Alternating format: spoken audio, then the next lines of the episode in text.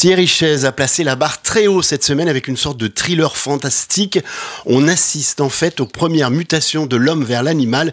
Le titre c'est Le règne animal, film français avec notamment Romain Duris. Thierry. c'est un des films français les plus impressionnants de l'année. On dit toujours le cinéma de genre, c'est américain. Ben non, ça peut être aussi français. Thomas Caillé, le réalisateur, avait fait Les Combattants avec Adèle Haenel, qui avait eu le César du, du premier film il y a déjà sept ans. Là, on est de nos jours. Les deux héros, Romain Duris et son fils, sont pris dans un bouchon. Et on voit mais euh, une ambulance avec quelqu'un qui tape à l'intérieur. Et là sort un homme oiseau. Comme vous l'avez dit, euh, la mutation a commencé. Il se trouve qu'il va y avoir deux combats. Il y a le combat de ce, père et de ce fils pour aller rejoindre leur mère, qui est déjà atteinte, qui est déjà en train de se transformer, parce que tout le monde se transforme de manière très différente. Ça t'a fait quoi quand maman elle a commencé à changer? Faut me faire confiance. On va la retrouver.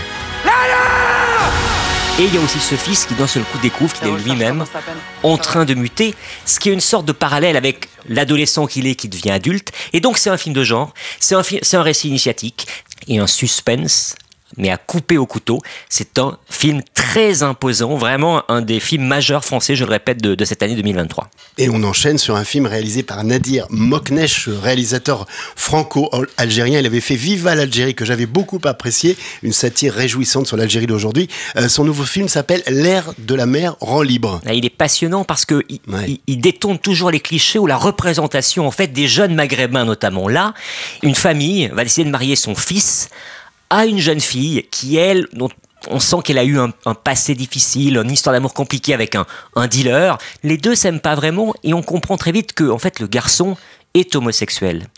Que sa famille fait semblant de ne pas savoir et organise ce mariage comme si c'était une vraie fête. Et on va donc vivre à l'intérieur de ce couple qui va malgré tout apprendre de cette manière à s'aimer et tout ça est fait de manière très sensible et drôle et ludique parce que lui et drôle et ludique, Anir Moknesh, comme vous l'avez dit. En effet, deux films très différents cette semaine. Donc, L'air de la mer rend libre et euh, de la pure science-fiction, Le règne animal. Les deux films sont en salle cette semaine, à retrouver également dans le magazine Première et sur première.fr.